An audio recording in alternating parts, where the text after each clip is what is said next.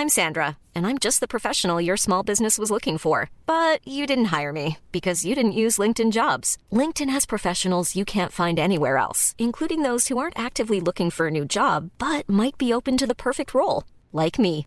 In a given month, over 70% of LinkedIn users don't visit other leading job sites. So if you're not looking on LinkedIn, you'll miss out on great candidates like Sandra. Start hiring professionals like a professional. Post your free job on linkedin.com/people today. Eu sou Mário Persona e essas são as respostas que eu dei aos que me perguntaram sobre a Bíblia. Você perguntou se o templo de Jerusalém era a casa de Deus. Sim. No Antigo Testamento, a expressão casa de Deus referia-se ao templo em Jerusalém.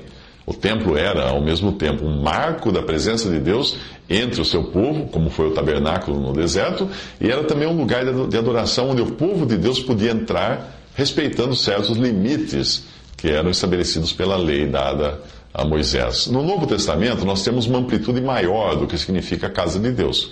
Primeiro, o Templo de Jerusalém já não existe hoje como casa de Deus.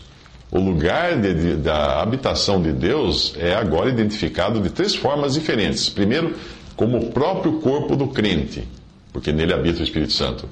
Segundo, como a assembleia ou igreja local, porque nela também habita o Espírito de Deus. E também como a igreja como um todo.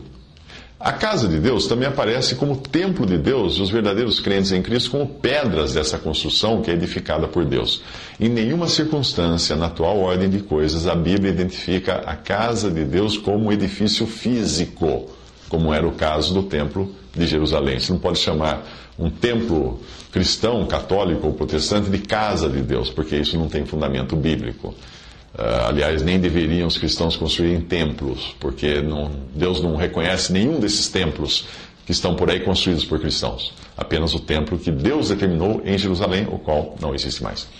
Eu creio que o aspecto mais importante que nós temos hoje da casa de Deus, e é a razão aí da sua dúvida, eh, esteja revelado em 1 Timóteo 3,15, que diz o seguinte: Para que no caso de eu tardar, Paulo escrevendo, a Timóteo, saibas como se deve proceder na casa de Deus, a qual é a igreja do Deus vivo, coluna e esteio da verdade.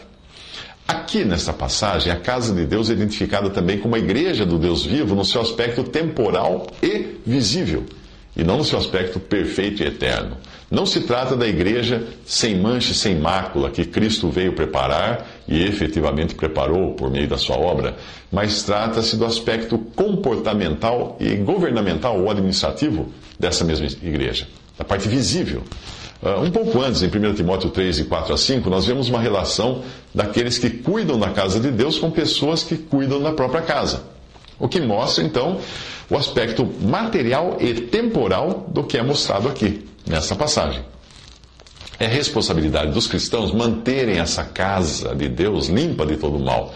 Não se trata, porém, de limpar o pecado das pessoas, mas de evitar a contaminação da comunhão na casa de Deus, que é a esfera em que nós cristãos atuamos nas coisas de Deus, o que pode ser visto também como a assembleia local. Em 2 Timóteo 2, essa mesma casa de Deus é vista como uma grande casa, na qual se introduziram todo tipo de vasos e materiais. Uh, a semelhança do Templo de Jerusalém, onde era possível, apesar de não permitido, né, uh, entrar em coisas impuras, na casa de Deus, que é o aspecto exterior da igreja de Deus, é possível também encontrar impurezas. Daí a necessidade de governo, julgamento e disciplina na Assembleia. Nos evangelhos, que era um tempo ainda dentro da dispensação da lei, da lei e do judaísmo, o Senhor Jesus chamou o templo de Jerusalém de casa de Deus, em Mateus 12, 4, e rechaçou os mercadores da casa de Deus, que ele chamou de casa de meu pai. Em Mateus 11, ele expulsou os vendedores do templo e disse que a casa de Deus devia ser chamada de casa de oração. O fato de estarem usando a casa de Deus como lugar de comércio mostra como era possível o mal entrar nela e ainda assim continuar sendo a casa de Deus. Quando nós lemos 1 Coríntios 5, nós vemos os procedimentos que tomam lugar na casa de Deus, agora no sentido da Assembleia Local.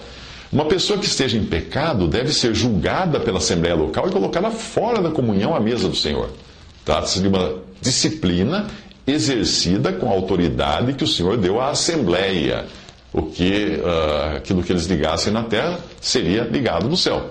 Não se trata de tirar alguém da, da, do corpo de Cristo ou tirar a salvação de alguém, mas simplesmente de limpar a casa de Deus do mal.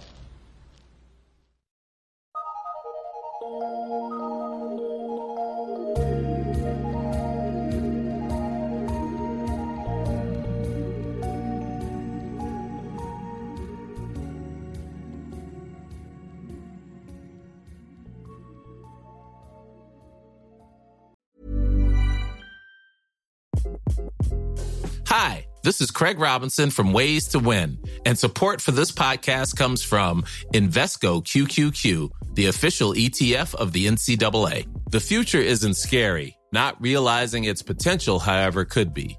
Just like on the recruiting trail, I've seen potential come in many forms as a coach. Learn more at Invesco.com slash QQQ. Let's rethink possibility. Investco Distributors, Inc.